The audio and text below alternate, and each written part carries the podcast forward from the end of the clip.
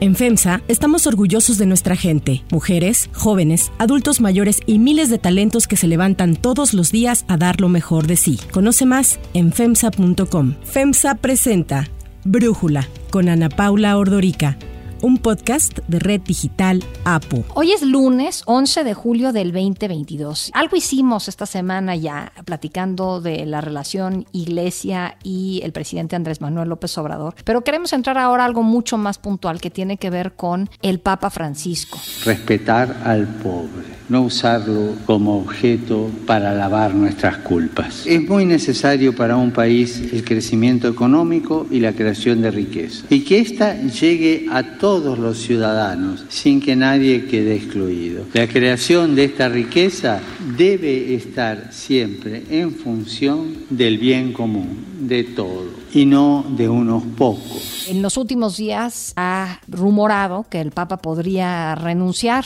algo que pues sí bien hizo el Papa Benedicto XVI, eso es algo que no había ocurrido pues hacía 600 años, entonces el hecho de que ahora se esté hablando de una posible renuncia de otro Papa llama muchísimo la atención y para platicar de ello me da muchísimo gusto poder hacerlo con Jorge Trasloceros, especialista en libertad religiosa y Estado laico del Instituto de Investigaciones Históricas de la UNAM. Jorge, hace tiempo que no platicamos, qué gusto, muchísimas gracias por poder estar aquí en el episodio de hoy. Con muchísimo gusto, Ana Paula. A ver, Jorge, ¿qué está pasando con estos rumores de que va a renunciar el Papa Francisco? Mira, como diría la clásica canción, son rumores, son rumores. Hay dos dimensiones. Una, yo creo que es una nota periodísticamente muy sexy, ¿no? Es decir, vende mucho, es espectacular, llama la atención. Lo otro es que se sospecha que es muy movida por grupos que no quieren al Papa Francisco, ¿no? Entonces es una forma de poner en cuestionamiento su salud y por lo tanto sus decisiones, lo cual pues es un truco muy viejo de la comunicación, pero finalmente se utiliza. Yo creo que estos son, digamos, los, los dos elementos. Entre las dos se va moviendo este asunto. Como dice el presidente de México, Jorge, algo así como que di las cosas y mancha que la tizna queda o algo por el estilo, ¿no? Exactamente, sí, de la calumnia algo queda. Y si utilizan estos, no es nuevo, lo han venido utilizando desde hace tiempo. Sí, la calumnia tiene ese juego perverso, ¿no? De que siempre deja la mancha. Ahora, ¿cuál es la realidad que estamos enfrentando? La realidad es que una renuncia de Papa Francisco no se contempla. Él ni siquiera lo ha, sugerido lo contrario, que está presente. Y mira, yo creo que hay cuatro razones muy fuertes por las cuales no podríamos esperar no, en lo inmediato ni lo mediato una renuncia del Papa Francisco. Primero porque está vivo eh, el Papa Benedicto. Sí, la Iglesia puede aguantar, y yo creo que nos vamos a ir acostumbrando con el tiempo los años, a un Papa emérito, un Papa que por la edad considere que ya no puede con la carga y renuncia. Dos papas eméritos ya es más complicado. Entonces yo creo que mientras esté vivo el Papa Benedicto, no hay forma que esto sea. Segundo, porque goza de cabal salud. El problema que él tiene es en la rodilla. Sta infiammando un legame nel ginocchio, una cosa passaggera. Dicono che eh, questo solo viene ai vecchi e non so perché è arrivato a me, ma non so. Derivado de la asiática. La asiática es un problema que él tiene desde que era arzobispo en Buenos Aires. Y el torrente de la asiática le obliga a una marcha complicada y eso, explican, es lo que le afectó fuertemente los meniscos. No se puede someter por la edad a una cirugía que implique una anestesia total. A los 88 años, sin medio pulmón, pues el asunto se puede complicar. Que y sobre dijo todo, él hace poco, ¿no? Que le tuvieron que operar una parte del intestino hace relativamente poco. No le fue bien con la anestesia y no quiere someterse a eso mismo de nuevo. Es correcto. Sí, sí, sí. Además, ¿no? Y además está este, este presidente. Ahora, cirugías muy seguidas, digo, ni cuando tienes 18 años, ¿no? Exacto. Entonces, ahí hay otra cuestión muy importante. Ya más está respondiendo positivamente al tratamiento, ya se le ha visto caminar con bastón, iba bien. Ahora, yo creo que hay otras razones de fondo, dos por lo menos, que son muy, muy, muy importantes. La primera es, hay un proceso de reforma muy fuerte ahorita dentro de la curia del Vaticano. es decir, dentro del gobierno general de la Iglesia. Y viene un consistorio, es decir, una reunión de cardenales. El cardenal, por definición, es el ayudante más importante del Papa. Un consistorio reúne a los cardenales. Está por venir un consistorio en donde se van a revisar, se va a revisar el gran documento de la reforma para que finalmente sea aprobado y se hagan los cambios que vienen. Una especie de nueva constitución. Es la nueva constitución de la entidad que gobierna la iglesia, no de la iglesia, sino de la entidad que gobierna la iglesia, es la Santa Sede y el Vaticano, que son dos figuras de derecho internacional distintas. Una es el Estado, o sea, el Vaticano, y otra es la Santa Sede.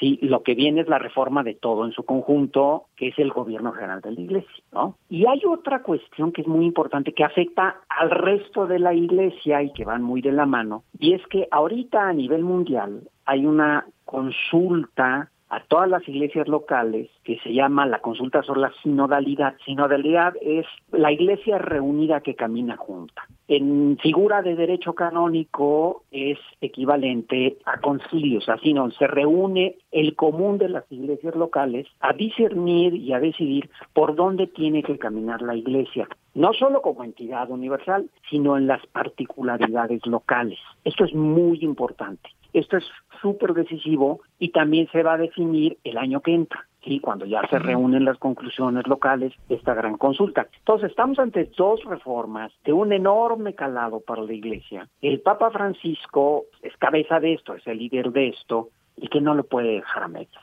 Si él renunciara en este momento, pues dejaría un proceso totalmente a medias. Si está en perfecta salud y puede seguir adelante con esto, él tiene que llevar adelante estos dos procesos. El primero afectando la cabeza del cuerpo eclesial y el segundo va a afectar a todas las iglesias locales que pues ahora están realmente esparcidas literalmente en todo el mundo. Son dos cosas muy importantes. Estas dos son suficientes para que no renuncie. Fíjate que ahorita que mencionas esto, me imagino que evidentemente viste la entrevista que le hizo Reuters hace unos días al Papa, en donde Ahí en la entrevista le dicen al Papa, pues que había tres razones, cuatro de hecho, por las que sentían que era sustentable suponer su renuncia. Hablaban esta reunión con los cardenales en agosto para discutir la nueva constitución como una primera razón que ellos veían, pues pensando en una nueva constitución como que podría ahí pues reformarse de alguna forma, no sé si el hecho de tener a dos papas que no estuvieran en funciones, a Benedicto y a él, algo así. Pero la segunda es la ceremonia para inducir nuevos cardenales, que también se aproxima. La tercera es que tiene planeada una visita a L'Aquila, en donde renunció el Papa Celestino V en el año 1294 y que luego el Papa Benedicto lo visitó unos años antes de renunciar. Entonces dice ahora, como tú vas a ir para allá, pues quizás es porque también vas a renunciar. Y lo último es que canceló un viaje que él tenía pues mucha ímpetu en ir. Era un viaje al Congo y a Sudán para hablar eh, de la paz entre ambos países y lo tuvo que cancelar por temas de salud. Entonces, todas estas cuatro razones las veían como motivo para especular sobre su renuncia. Tú nos estás diciendo, pues no, por todo lo que ya decías, ¿no? Me da la impresión de que esas son las cuatro razones por las cuales no podemos esperar su renuncia. Per il momento no, davvero, ma arrivato il momento, quando io verrò che, che non ce la faccio, lo farò. Es un nivel de especulación muy fuerte. Primero, la iglesia no funciona de esa manera. La, la, la iglesia es un cuerpo religioso, no es nada más un cuerpo político, por supuesto que lo es, pero no nada más. ¿no? Por ejemplo, el, los razonamientos que estaban haciendo, solo porque Benedicto XVI renuncia en un consistorio, el Papa va a renunciar, no tiene sentido, ¿no? Es decir, es, una especulación. Cuando lo que se va a tratar es la reforma que él mismo ha impulsado y que los cardenales le pidieron que llevara adelante cuando le eligieron Papa. Más bien estamos ante, ante un momento culminante de un, de un pontificado. No están tomando en cuenta este otro proceso que es incluso mucho más importante que la reforma a la curia, que es la consulta sobre cómo debe caminar la iglesia entrando al tercer milenio. Y ahora, lo del viaje a África, claramente se dijo, se pospone. Ahorita ya se está hablando un posible viaje a Ucrania. Yo dije que la disponibilidad siempre c'è.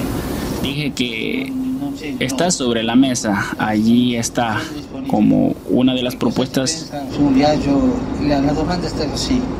habíamos sentido que lei pensaba un viaje en Ucrania. El Papa está explicando que el viaje a Ucrania está sobre la mesa, está allí, la propuesta. Pero no sabe si puede, si se puede hacer, está diciendo él, si conviene. Si es conveniente hacerlo y si sería para bien.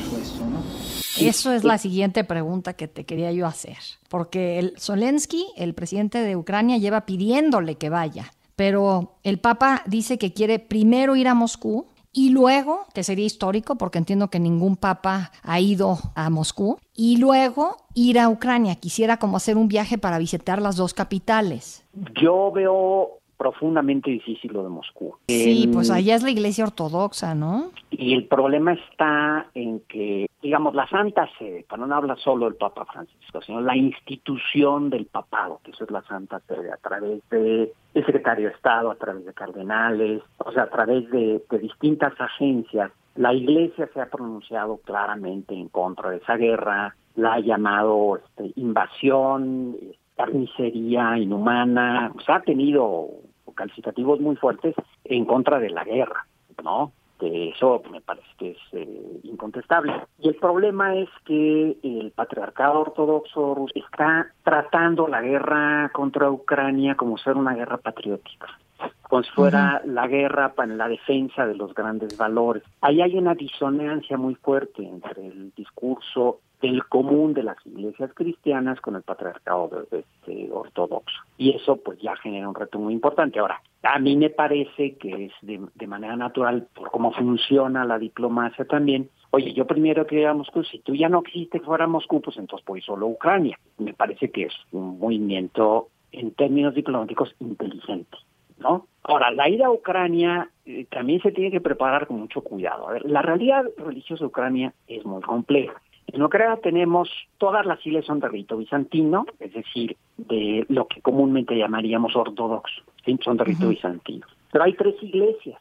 Una es la católica romana de rito bizantino, que es una iglesia muy presente, eh, se calculan entre 15 y 20 millones de practicantes, es decir, casi la tercera parte de la población de Ucrania, que es 60%, y luego hay otras dos ortodoxias. La iglesia ucraniana, acordémonos que las iglesias ortodoxas son iglesias muy nacionales, que sus patriarcados se identifican con naciones, y no hace mucho se reconoció el patriarcado de la iglesia de Ucrania, desprendiéndose de la iglesia del patriarcado ruso. Entonces tenemos los, cristianos ortodoxos rusos, los cristianos ortodoxos ucranianos y los cristianos católicos romanos. Todos católicos, pero en tres distintas iglesias. Según los expertos, lo que John Allen, los, eh, que se dedican a este tipo de análisis, la invasión le cayó muy mal a los siguen dentro del patriarcado ortodoxo ruso dentro de Ucrania y ya no les gustó el asunto. Y ahora, lo que ha cuidado mucho el Papa, y me parece que ha hecho mucho bien, es evitar que la guerra de Ucrania se convierta en un discurso de guerra religiosa, que el coqueteo del patriarca ruso ortodoxo puede llevar a eso. Entonces es tan delicado realmente la forma en que se manejan las narrativas y no dar el mensaje equivocado, sí, que están veremos la visita, pero existe la intención. La sola intención de la visita ya es un mensaje de paz importante. ¿Cómo hacerlo sin pelearte con los ortodoxos rusos dentro de Ucrania, sí? Y mandando el mensaje correcto a los ortodoxos ucranianos y a los católicos romanos. A mí me parece, no sé, una jugada de cinco mil bandas. Si la diplomacia vaticana tiene la experiencia para hacerlo, sí, sí la tiene. Pero yo creo que se van a ir con bastante cuidado y por eso, bueno, primero que ir a Moscú, no me dejas ir a Moscú, en fin, este tipo de cosas. Sería un hitazo que fuera. Vamos a ver si se logra. Veo más factible en un primer momento ir a estas zonas de conflicto en África, porque en África hay un problema muy serio ahorita que es el genocidio en contra de cristianos en la zona de frontera entre eh, países musulmanes y cristianos o en zonas cristianas donde hay influencia musulmana, como es el caso de Nigeria, como es el caso este precisamente del Congo, donde ya se han presentado estos problemas, y el caso de Sudán, la frontera entre Sudán del Norte y Sudán del Sur, que estuvo en el origen de la independencia de Sudán del Sur. Y ahí la presencia del Papa es tan importante en términos religiosos como pudiera ser en Ucrania. Pero pues el Papa quiere estar ahí donde el mensaje de paz del cristianismo pues es muy potente y creo que hace bien. Finalmente el Papa también es vocero de una cristiandad, ¿no? Claro. Quería preguntarte sobre el conflicto, o más bien la postura del Papa ante la decisión de la Suprema Corte de Justicia de los Estados Unidos en cuanto al aborto. L'aborto è più di un problema. L'aborto è un omicidio. ¿Cómo la viste? Mira, es muy interesante, muy, muy interesante. Ahí hay un problema, en Estados Unidos hay un problema muy serio, ¿sí? Que por experiencia histórica la Iglesia trata de evitar lo más posible. Y es que se mezclen las aguas de la religión con las aguas de la política, porque nunca sale nada bien de ahí. El problema es que la política empieza a manipular las creencias religiosas y eso vuelve un, batidillo espantoso. Eso lo vivimos con mucha intensidad este, en la formación de los estados nacionales en el siglo XIX, ¿no? En donde hay una confusión entre discurso político y el discurso religioso. Esto en Estados Unidos es inmensamente complicado sobre todo a partir de los 2000, tú conoces mucho mejor el tema que yo de este, de este asunto, cómo empezaron los políticos norteamericanos a elevar el tono de su radicalismo, mezclándolo con la política. Y esto en la Iglesia Católica también ha afectado mucho. Y estos son los mismos que atacan a Francisco. Esa es la parte que me parece que hay que tener muy presente. Mm. Son grupos extremistas muy radicales que mezclan las dos cosas. Por eso el Papa dice, y lo dice muy claramente, las decisiones políticas hay que verlas en la dimensión política. O la posición de la Iglesia y la posición del Papa es muy clara. Es decir, lo que necesitamos nosotros es proteger la vida de la madre y la vida del hijo que crece en su vientre. Y esa es, esa es la postura de la Iglesia. Y dice el Papa, con o sin leyes. O sea, la misión de la Iglesia es esa con o sin leyes. En otras palabras, no nos mezclemos estas cosas con la política porque vamos a afectar la fe de la gente. ¿Sí? Y esa postura del Papa me parece que es profundamente sabia. Es interesante es querer reforzar esta idea de que al César lo que es del César y a Dios lo que es de Dios, pero usualmente eso no, no lo vemos que lo promueve la Iglesia y en este caso estamos viendo que el Papa Francisco sí, ¿no? Sí, aquí es, el, es donde hay que dar muy fino en, en este y en otros temas. Me voy al otro extremo, la pena de muerte con leyes que afirmen la pena de muerte o sin leyes que afirmen la pena de muerte, la Iglesia tiene una opción claramente a favor de la vida, ¿no? Entonces la Iglesia, con o sin leyes, tiene que promover la vida, porque esa es su misión. Pongamos otro caso, los migrantes, que también es un tema profundamente polémico. Con leyes a favor o en contra de los migrantes, la misión de la Iglesia es proteger la vida de los migrantes, como vemos que se hace de una manera silenciosa, pero realmente muy fuerte en México. Ese es el mensaje del Papa, es decir, no nos comprometamos con la lucha de los políticos y sus grillas para llevar adelante nuestra misión. Yo creo que ese mensaje es muy poderoso, poco entendido por los sectores más radicales, pero a mí me parece que es esencial y muy importante. Si las leyes están en contra de la pena de muerte, fantástico, no nos vamos a cruzar de brazos, tenemos que seguir luchando por muchas otras causas de vida, ¿no? Si las leyes favorecen la pena de muerte, bueno, pues habrá que decirlo con toda claridad, pero no mezclarse con las banderas políticas que utilizan la religión como arma arrojadiza entre unos y otros. Y eso me parece que es lo que el Papa ha marcado con toda claridad. Sí, ya Benedicto XVI lo marcaba también muy bien y también le valió muchos ataques, curiosamente, de grupos que también atacan al Papa Francisco. A ver, entonces eso me parece muy interesante y te lo quería preguntar desde el principio y no lo hice. ¿Quiénes son los que quisieran que el Papa estuviera fuera, el Papa Francisco? Mira, nada más hay que ver la evolución. Hay una cadena de televisión, eh, de medios de comunicación importante, que se llama EWTN en Estados Unidos, que fundó la Madre Angélica. Esa señora era una maravilla. Y funda el canal de televisión en general, de broadcasting, ¿no? En general, como una opción de evangelización en los medios de comunicación. Y así funcionó mucho tiempo. Cuando ella muere, ¿sí? Entran grupos más bien radicales, ¿sí? que coquetean con el sedevacantismo. El sedevacantismo es una forma de cisma dentro de la iglesia en donde no se dicen fuera de la iglesia, pero no reconocen al Papa. O sea, es mm. una especie así como de limbo político, ¿no? Pues por una especie de protestantismo. Sí, sí, pero se mantiene católico un poco muy cerca de las corrientes de Lefebvre, este obispo francés sismático, ¿no? de la comunidad de San Pío V, ¿sí? Este, que instrumentan mucho la política. Ahí eh, hay un discurso y empezó a llamar por vez la atención cómo empezó a subir cuando murió la Madre Angélica el discurso muy radical de la misa en latín, de este, la ortodoxia moral, es decir, se muevan hacia el terreno, dicho en términos políticos religiosos, del puritanismo. El puritanismo, pues no reconoce más que a los suyos, todos los demás son réprobos, ¿no? Entonces, este genio pastoral que tiene el Papa Francisco, no lo entienden. ¿ves? Entonces, claro, pues es el Papa que favorece a los comunistas, el Papa de izquierda, el Papa latinoamericano, ahí hay un tufo también bastante despreciativo, y son este tipo de grupos, ¿sí? Yo creo que uno de esos focos más importantes es el WTN en este momento, pero brincan por todos lados. Si realmente es difícil identificarlos, a veces de buena fe o mala fe, no vamos a jugar su intencionalidad, pero indudablemente haciendo mucho daño. ¿sí? Entonces vienen de estos grupos, ¿sí? que han utilizado a la Iglesia Católica, quieren radicalizarse hacia posiciones puritanas que son totalmente ajenas a la Iglesia. La Iglesia Católica, el puritanismo y el catolicismo están en polos opuestos. El puritanismo es la religión de los puros y los elegidos, el catolicismo es la religión de los pecadores este, que buscan la redención. O sea, no puede haber dos polos más opuestos. Pero esta manipulación la han identificado mucho con movimientos ultraderecha. En otras palabras, fueron los grandes promotores de Trump, entre otras cosas, ¿sí? Pero había ciertas demandas que Trump apoyaba, ¿no? Y que a ellos les parecían muy bonitas. Entonces, es por ahí viene el asunto. La entrevista al Papa por eso es tan interesante, ¿no?